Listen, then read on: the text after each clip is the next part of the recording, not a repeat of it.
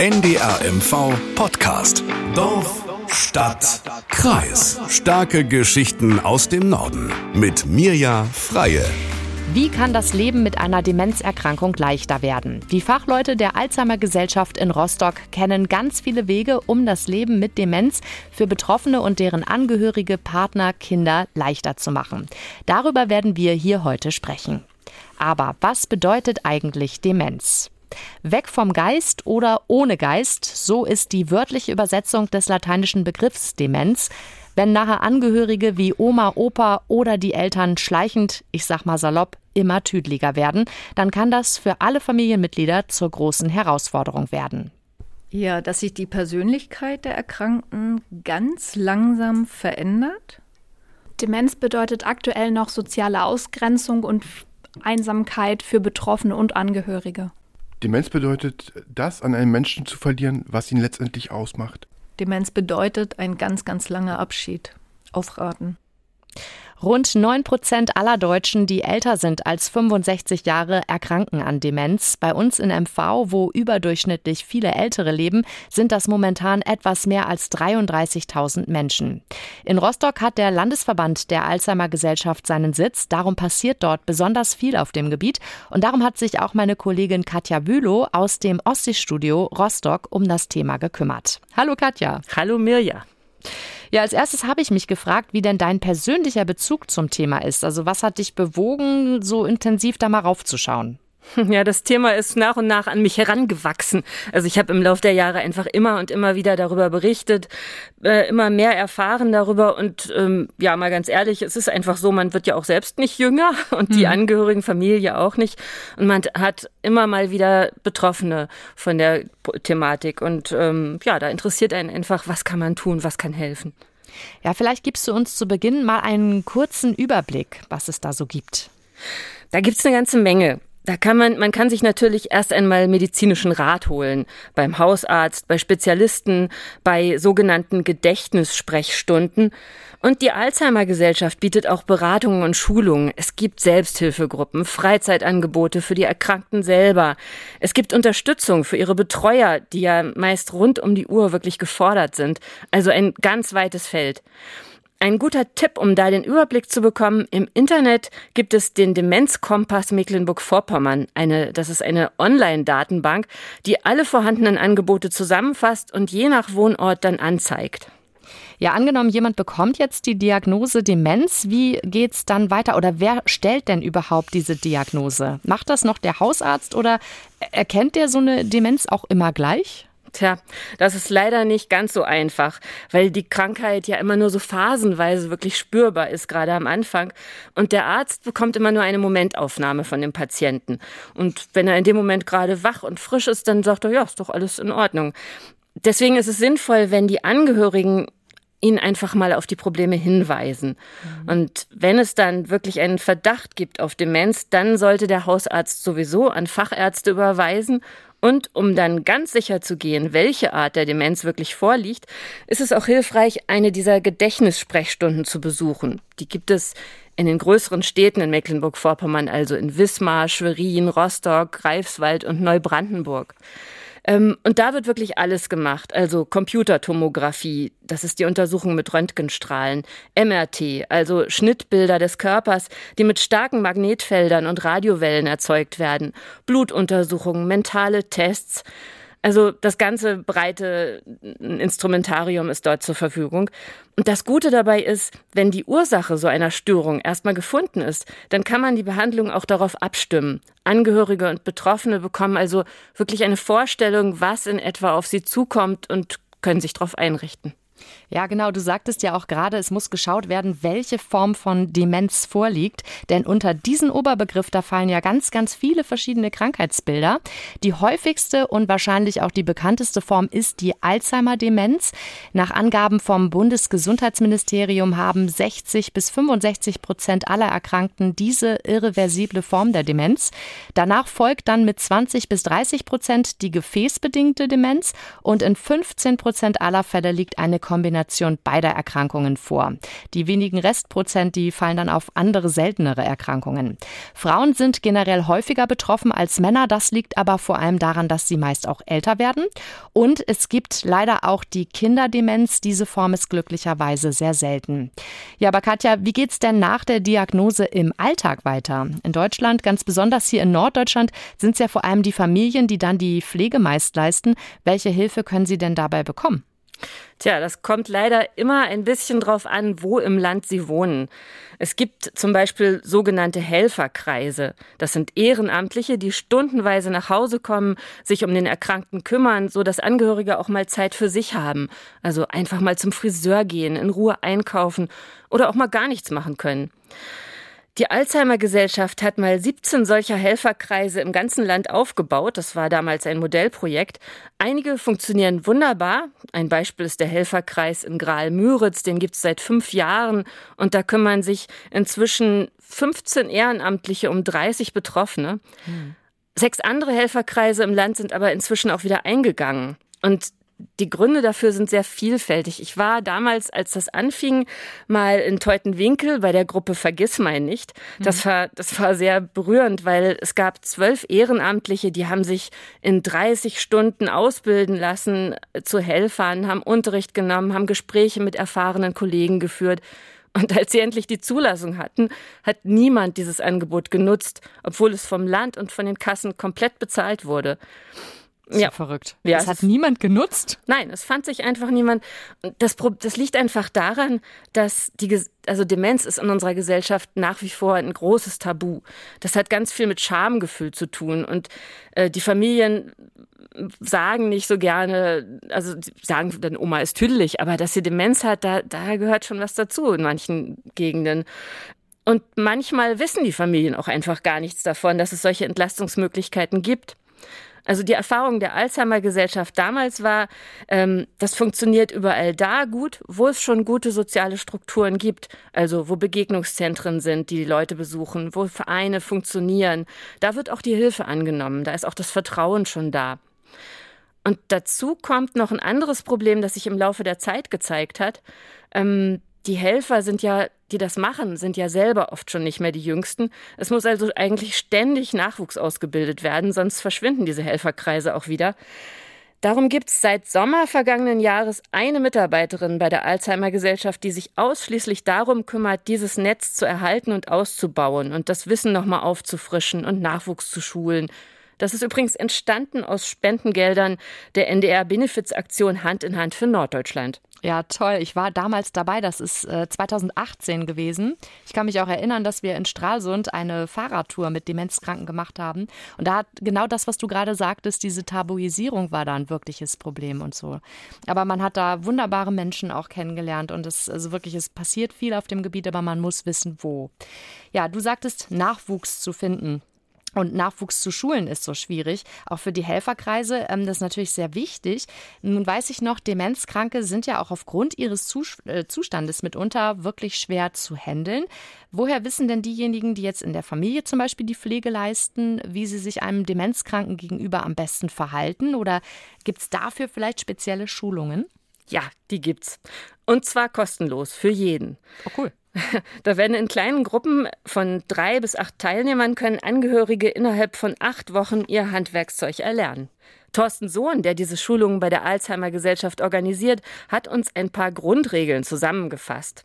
Also Gespräch auf Augenhöhe führen, kurz, prägnant, also keine längeren Sätze bilden, nicht zu viele offene Fragen stellen, weil nach zwei, drei Teilfragen, da ist die erste nachher wieder verloren. Mimik, Gestik auch bei den Betroffenen mit Demenz mit einbauen. Das können die teilweise noch besser lesen, als sie vielleicht dann Sätze mitnehmen langsam und deutlich sprechen, da übe ich noch dran. Und ansonsten keine W-Fragen stellen. Also Journalisten stellen immer W-Fragen. Ich glaube, diese fünf oder sechs, ne? Wer, wann, was, wieso, weshalb. Das sollte man vielleicht bei Menschen mit Demenz nicht tun. Das sind so kleine Grundregeln und dann geht es eigentlich schon viel besser. Und ich würde mal sagen, gerade wenn es so Menschen sind, die auch vielleicht dann das Arbeitsleben hinter sich haben, vielleicht zu Hause sind, in den Aktivitäten die Person mit einbeziehen. Abwaschen, Tischdecken, Blumen gießen, aktiv bleiben. Gute Tipps, so ein bisschen davon sollte vielleicht jeder im Hinterkopf haben. Allerdings. Und darum gibt es solche Schulungen auch für Unternehmen und für Institutionen, also für die Mitarbeiter in Einkaufszentren. Für das Sozialministerium hat auch schon eine Schulung mitgemacht. Das Rostocker Regionalbusunternehmen Rebus und es gibt sogar Pflegeheime, die danach fragen, auch wenn man meinen sollte, dass die sich ohnehin schon auskennen. Aber das ist nicht immer so. Und auch da gibt es immer noch viele Fragen zu Demenz. Um den Menschen zu zeigen, wie schwierig das Leben mit dieser Krankheit ist, hat die Alzheimer Gesellschaft bei Veranstaltungen immer mal ein Experiment dabei. Äh, man bekommt da einen kleinen Kasten mit Zettel und Stift und einem Spiegel dahinter und soll Figuren zeichnen, wobei man den Zettel nur über den Spiegel sehen kann. Kathleen Schlurike aus dem Rostocker Büro der Gesellschaft hat mir diesen Kasten mal vorgesetzt. Sie zeichnen jetzt sozusagen diese Figuren nach, also ein Mondgesicht, eine Sonne und ein Stern. Das muss ich jetzt machen. Und dann aber über den Spiegel sozusagen versucht man diese Figuren nachzu. Oh, ah ja, der Mond wird ganz schön eirig. Ja, Mondgesicht. Das hat ja. bei mir sieht mehr aus wie ein Pfannkuchen. Aber schon gar nicht so schlecht. Die Sonne?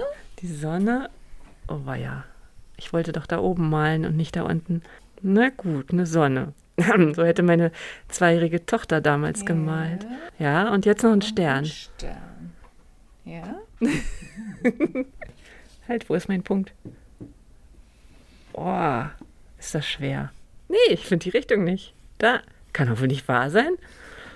Wieso ist der Stern so schwer? Ich fange da an. Naja. Oh, oh. oh, ja. oh. Und äh, das Prinzip davon ist letztendlich, dass man über den Spiegel die äh, Wahrnehmung verrückt für uns als Gesunde und an unsere Grenze gebracht werden. Und da entstehen Gefühle. Und diese Gefühle entstehen auch bei den Menschen mit Demenz, die permanent nach Antworten suchen, permanent an ihre Fähigkeitsgrenze geraten, die Dinge nicht mehr tun können. Und das wird hier nachgestellt, simuliert. Tja, das war ganz schön schwierig, aber es hat sich eingeprägt.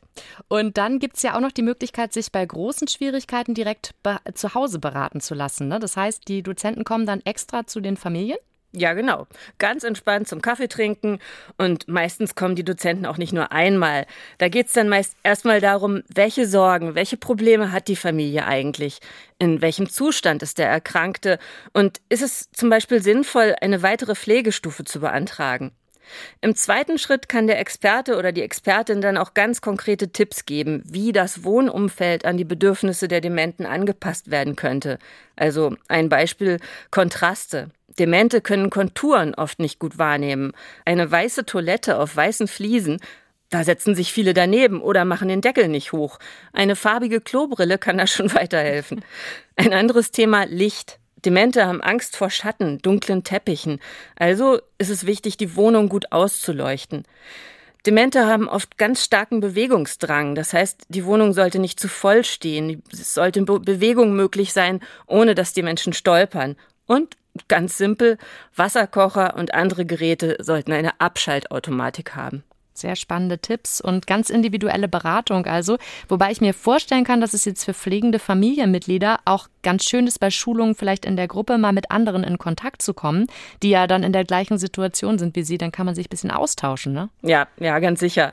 Kathleen Schluricke von der Alzheimer Gesellschaft in Rostock sagt, dass da ganz oft nebenbei auch neue Selbsthilfegruppen entstehen. Die Teilnehmer treffen sich zum Teil einfach privat weiter oder andere tun sich ganz offiziell zusammen, um sich auszutauschen, um spezielle Themen zu bearbeiten oder manche laden dann auch mal einen Referenten ein oder schaffen gemeinsam Bücher an. Allein in Rostock gibt es vier solche Gruppen, in Mecklenburg-Vorpommern sind es inzwischen 25. Sind es ausschließlich Selbsthilfegruppen für die Angehörigen oder vielleicht auch für diejenigen, die an Demenz erkrankt sind, vielleicht noch in der Frühphase und die ja dann merken, dass irgendwas mit ihnen passiert? Ja, leider sind das bislang alles Gruppen für die Angehörigen. Aber es gibt auch Angebote für die Betroffenen selber. Ähm, mit dem Ziel, dass sie so lange wie möglich aktiv bleiben und ihre Bewegungsfähigkeit trainieren. Also nicht einfach mit der Decke auf dem Schoß im Sessel sitzen und vereinsamen, sondern raus. Ein Beispiel dafür ist der Aktivgarten auf dem Gelände des Rostocker Verbands der Gartenfreunde. Ja, das sicher. Ich war schon fleißig. Nee, da nicht. Wo ist denn das? da an dem Sandhaufen das Unkraut rausgemacht. Bisschen Erfahrung hat man noch von früher, ne? Unkraut rausherren. Na da, gucken, sehen Sie ja, ne? Da war ich schon bei. Äh, hier wurde ganz am Anfang schon mal Tomaten vorgezogen, die waren ganz klein und jetzt haben wir sie schon umgesiedelt.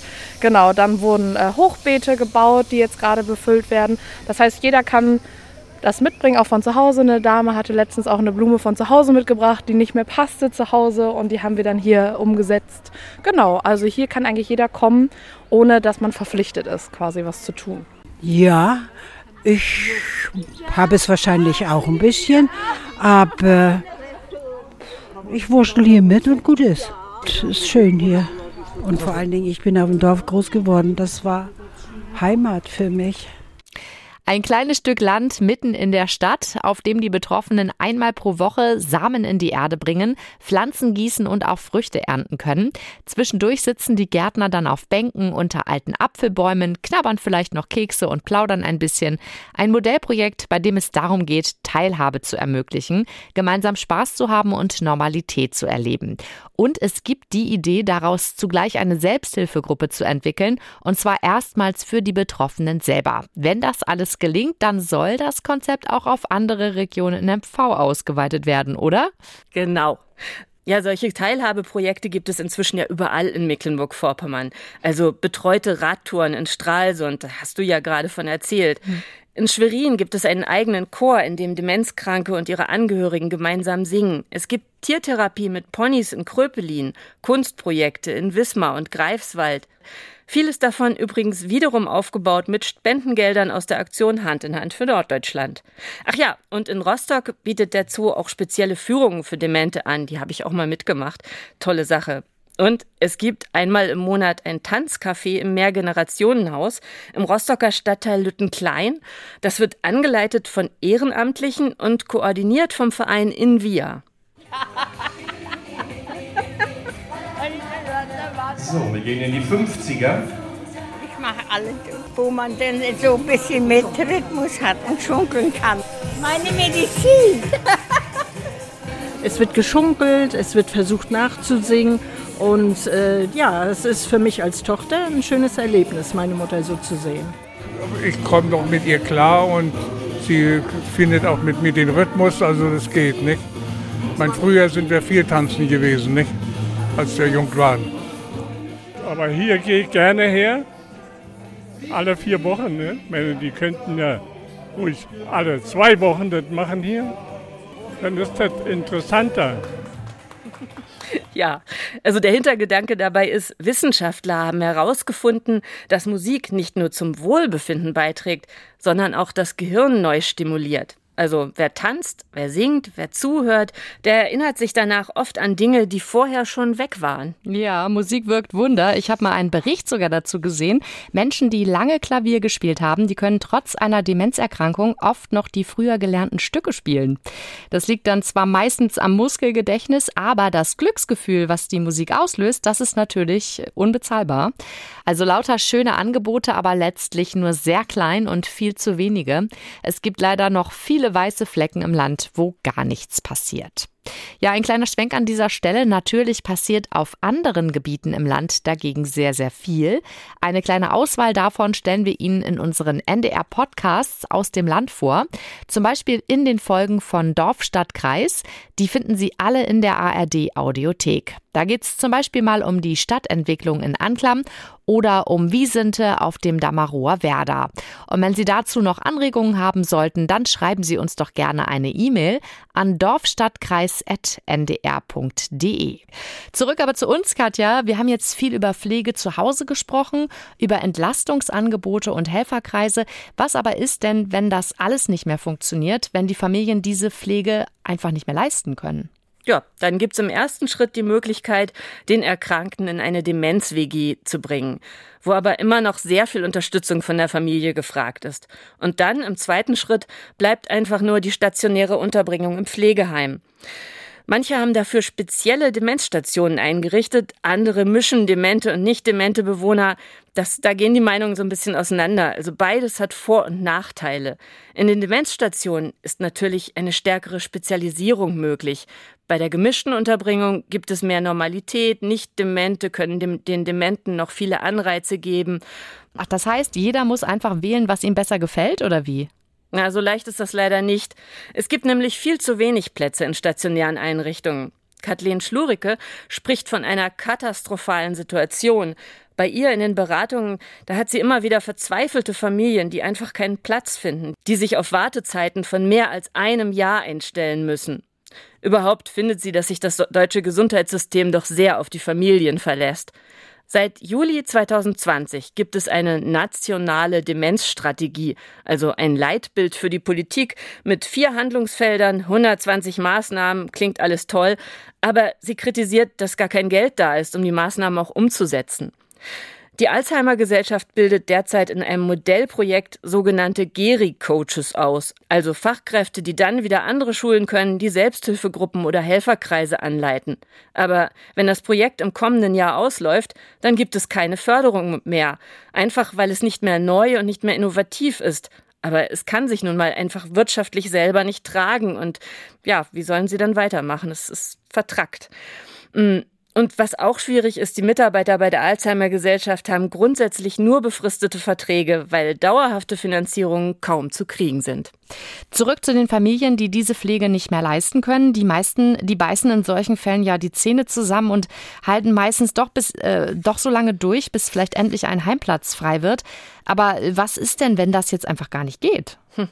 Dann werden die Dementen im schlimmsten Fall in die psychiatrische Notaufnahme gebracht und vorübergehend dort geparkt.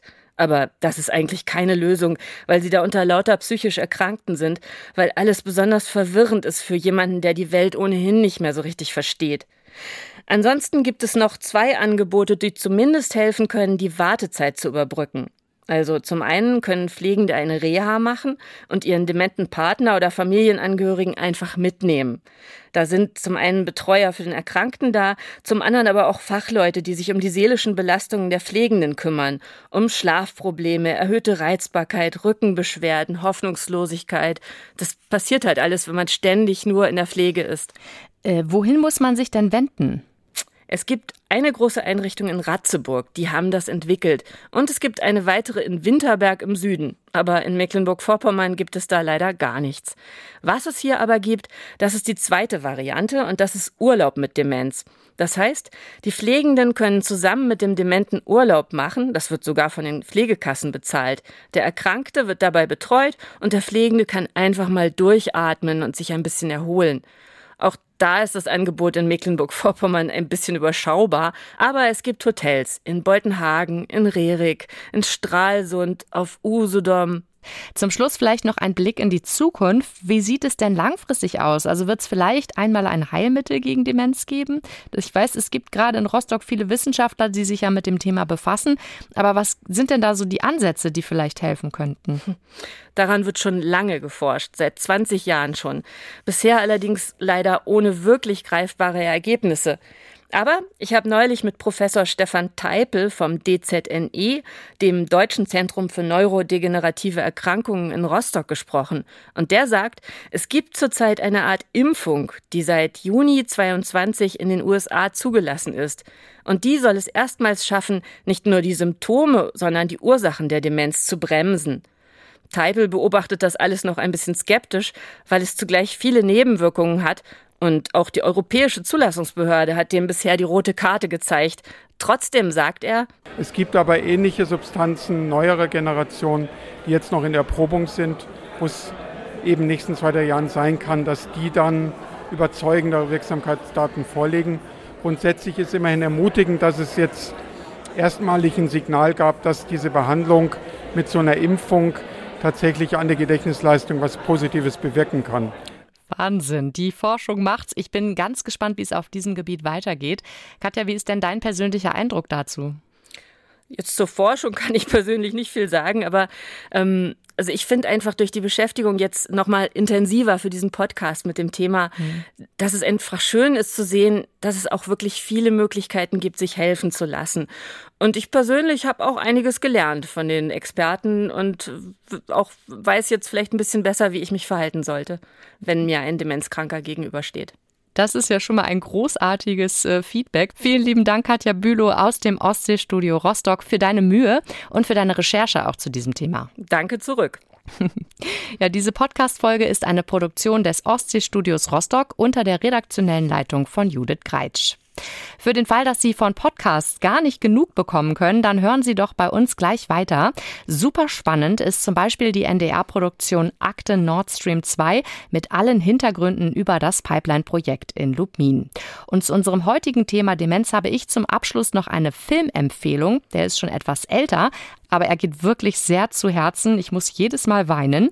Der Film heißt Wie ein einziger Tag nach einer wahren Begebenheit und er ist ursprünglich vom Autor Nicolas Sparks. Sehr rührende Liebesgeschichte. Ich verabschiede mich für heute. Mein Name ist Mirja Freie. Bis ganz bald. NDR MV Podcast. Dorf, Stadt, Kreis. In der kostenlosen NDR MV App und in der ARD Audiothek.